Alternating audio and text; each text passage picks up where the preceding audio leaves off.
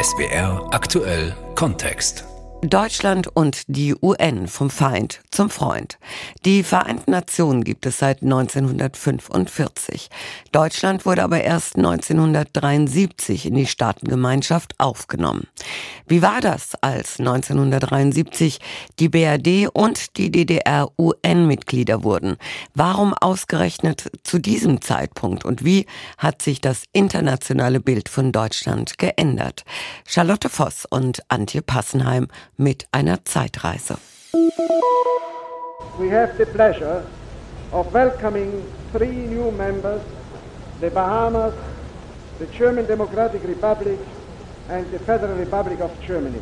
Für alle Welt sichtbar wurde der Beitritt der beiden deutschen Staaten zu den Vereinten Nationen am 19. September 1973 vollzogen. Als erstmals beide Nationalflaggen vom UN-Hauptquartier in New York gehisst wurden. Traditionell wehen dort am Ufer des East Rivers die Flaggen aller Mitgliedstaaten. Begrüßt wurden die neuen Delegationen vom Österreicher Kurt Waldheim, dem damaligen UN-Generalsekretär. 34 Jahre nach dem Einmarsch der deutschen Wehrmacht in Polen 1939, der den Beginn des Zweiten Weltkriegs markiert, betonte er die historische Bedeutung dieses Tages. Mit diesem Beitritt endet zwar ein bestimmtes Kapitel der Weltgeschichte, aber es wird auch ein neues Kapitel aufgeschlagen.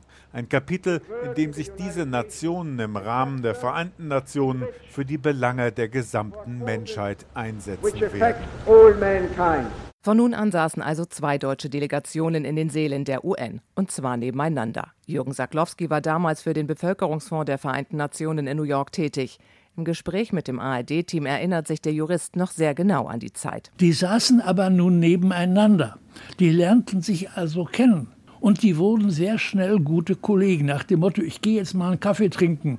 Wenn da was Wichtiges ist für mich, dann sagen Sie mir das. So klingt Deutschland bei den Vereinten Nationen heute in einem selbstproduzierten Musikvideo.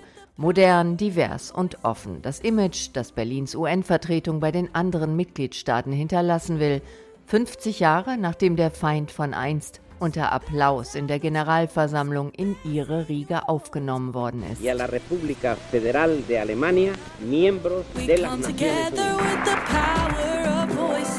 Die Kraft der Stimmen. Gerade aufgrund seiner Geschichte setzt Deutschland auf internationale Diplomatie.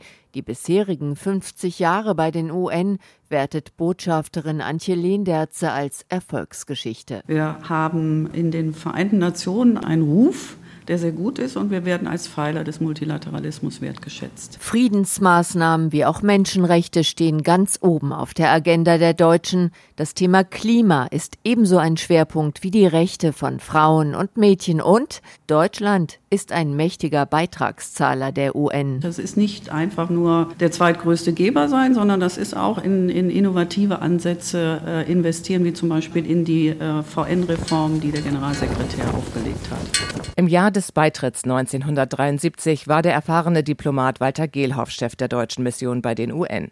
Dass der Beitritt gelang, so urteilt Gehlhoff zwei Jahrzehnte später, sei in erster Linie der Einsicht der Bonner Regierung unter Willy Brandt und Walter Scheel zu verdanken, die seit 1969 im Amt war. Auch der Historiker Manuel Fröhlich betrachtet Brandt und Scheel als Schlüsselfiguren für den UN-Beitritt und erhält nicht zuletzt den Grundlagenvertrag zwischen BRD und DDR von 1972 für entscheidend dass erstmal im Binnenverhältnis zwischen der Bundesrepublik und der DDR viele Rechtsfragen, viele praktische Fragen geklärt waren. Dann zweitens die internationalen Versicherungen, etwa auch im Bereich der KSZE, dass man Gewaltverzicht, Unverletzlichkeit der Grenzen, Selbstbestimmung, diese Prinzipien setzen würde. Und dann sicherlich auch schon auch das Wahrnehmen einer neuen Generation, die dort äh, angetreten ist. Herausragender Vertreter dieser Generation war der deutsche Bundeskanzler Willy Brandt. Der Sozialdemokrat hatte 1971 den Friedensnobelpreis für seine Politik zur Verständigung zwischen Ost und West verliehen bekommen.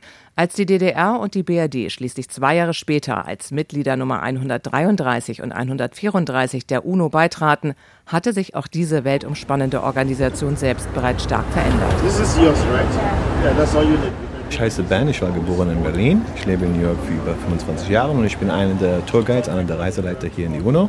Ben Dandielis Arbeitsplatz ist das Hauptquartier der Vereinten Nationen.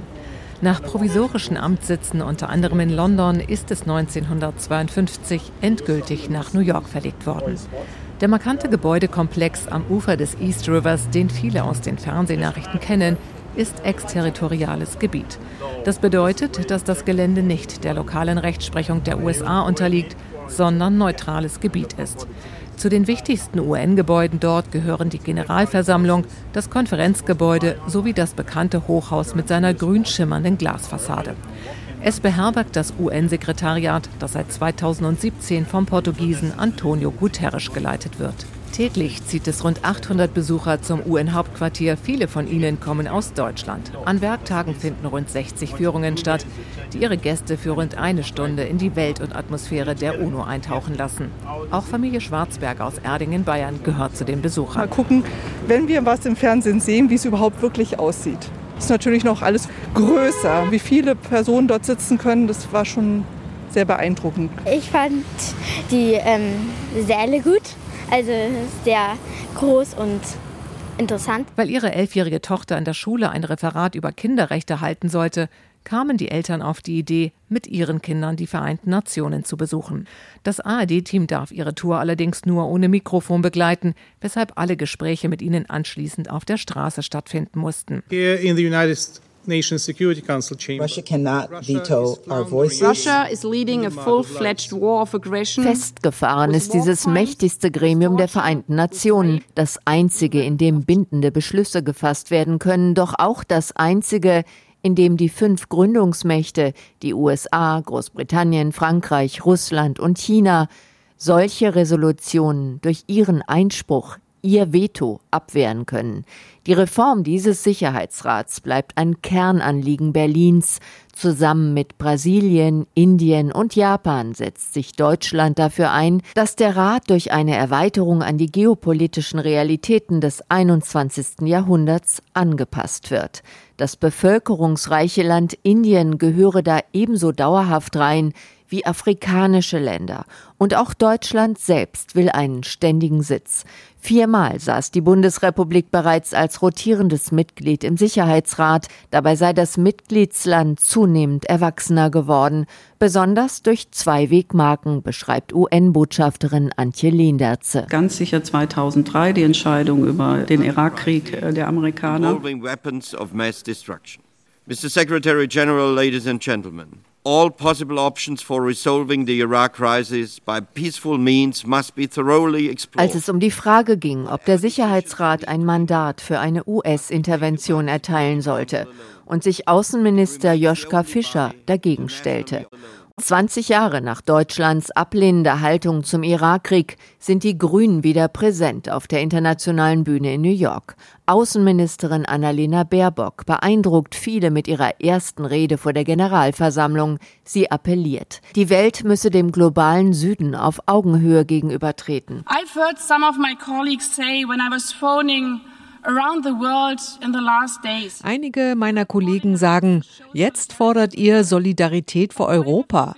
Aber wo wart ihr denn in der Vergangenheit für uns? Ich möchte Ihnen ganz ehrlich sagen, wir hören Sie.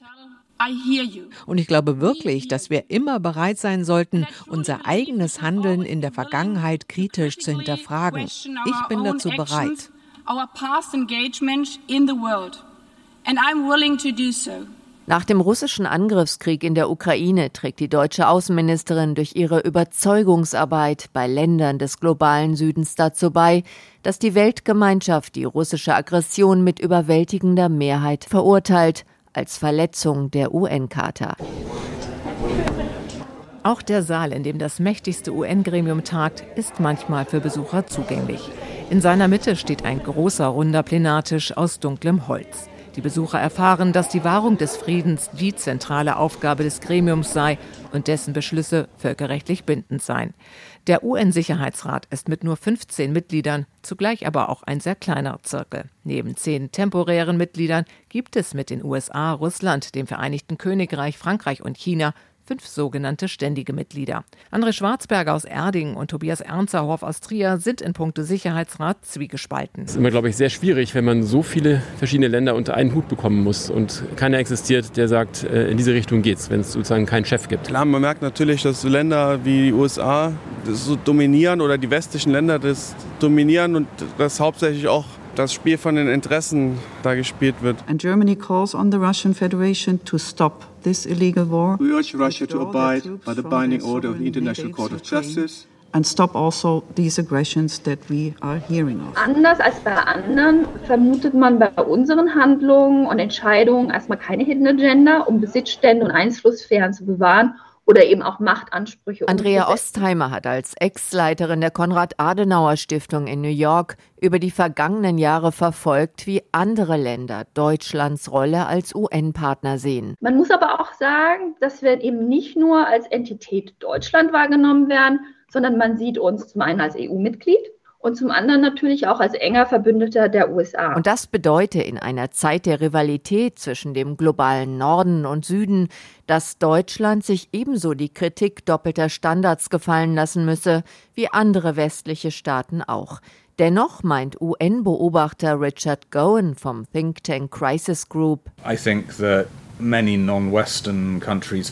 ich denke, viele nicht westliche Länder finden es einfacher, mit den Deutschen zusammenzuarbeiten, als mit den ehemaligen Kolonialmächten Großbritannien und Frankreich.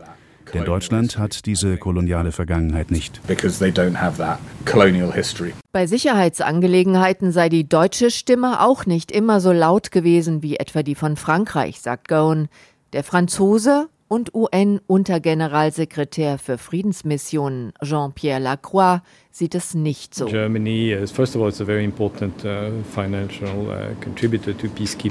Deutschland ist erstmal ein wichtiger finanzieller Unterstützer der Friedensmissionen, aber es stellt auch viele Soldatinnen und Soldaten für Blauhelmeinsätze. Seit die Bundeswehr nach der Wiedervereinigung an Blauhelmeinsätzen teilnehmen darf, ist sie zum Beispiel mit einem maritimen Einsatzverband bei einer der ältesten UN-Missionen UNIFIL im Libanon dabei. Die Blauhelme überwachen seit 1978 das Grenzgebiet zwischen Israel und dem Libanon.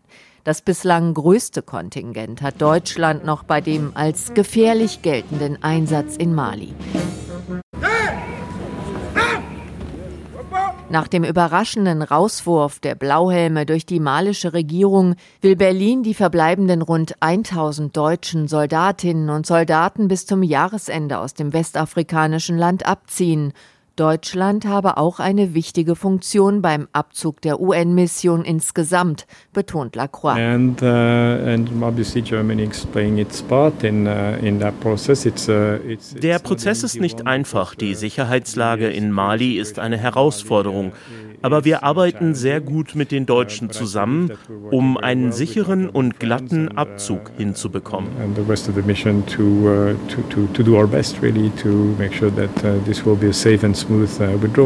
Die Friedensmissionen profitierten in vielerlei Hinsicht vom Know-how der Deutschen. Ihre Rolle sei immer bedeutender geworden, ein wichtiges Argument auch für den angestrebten ständigen Sitz im Sicherheitsrat. Die Bewerbung darum hatte Bundeskanzler Scholz erst kürzlich wieder unterstrichen. Schließlich müsste Deutschland ja auch erst einmal gewählt werden, unterstreicht Botschafterin Lehnderze. Aber ich höre von vielen, dass sie uns das zutrauen und dass sie auch uns als äh, ständiges Mitglied im Sicherheitsrat, dass sie dem aufgeschlossen gegenüberstehen. Doch die Verhandlungen über eine Reform stagnieren. UN-Beobachter Gowen ist skeptisch. I think in their heart of hearts ich glaube, tief in ihrem Herzen wissen auch viele deutsche Diplomaten, die sich für diese Reform des Sicherheitsrats einsetzen, dass dieses Ziel niemals erreicht werden wird. Die Regeln der Vereinten Nationen lauten schlichtweg, dass jede Reform der UN-Charta von zwei Dritteln der Mitglieder des Sicherheitsrats und auch von den ständigen Mitgliedern China und Russland unterstützt werden muss. Very hard to see Moscow approving a permanent seat for Germany during the current Es sei schwer vorstellbar, dass Moskau in dieser unglaublich angespannten Phase in Europa einem ständigen Sitz für Berlin zustimmen würde. Doch Deutschlands ranghöchster UN-Diplomat, der Chef des Entwicklungsprogramms UNDP, Achim Steiner, glaubt, es brauche lediglich langen Atem. Aber natürlich die, die im Augenblick das Veto haben und äh, sozusagen die Macht disproportional in ihren Händen haben, sind natürlich nur sehr schwer zu überzeugen, diesen Sicherheitsrat neu aufzustellen. Aber warten wir es ab. Auch das, genauso wie die Berliner Mauer, wird irgendwann mal zumindest sich einer Reform unterziehen, bin ich fester Überzeugung. Um hier ähm, zu bestehen, muss man vor allen Dingen eben auch neugierig sein auf Positionen anderer, sich dafür öffnen, aber auch klar sagen, äh, wo es nicht passt. Antje Lehnertze hat keinen verklärten Blick auf die UNO. In ihren Reden dort steht sie für deren Ziele allen voran dem Einsatz für die Menschlichkeit ein. Ihre bisherige Amtszeit wird stark durch den russischen Angriffskrieg auf die Ukraine geprägt, der seit mehr als eineinhalb Jahren immer wieder Tagesordnungspunkt im Sicherheitsrat oder in der Generalversammlung ist.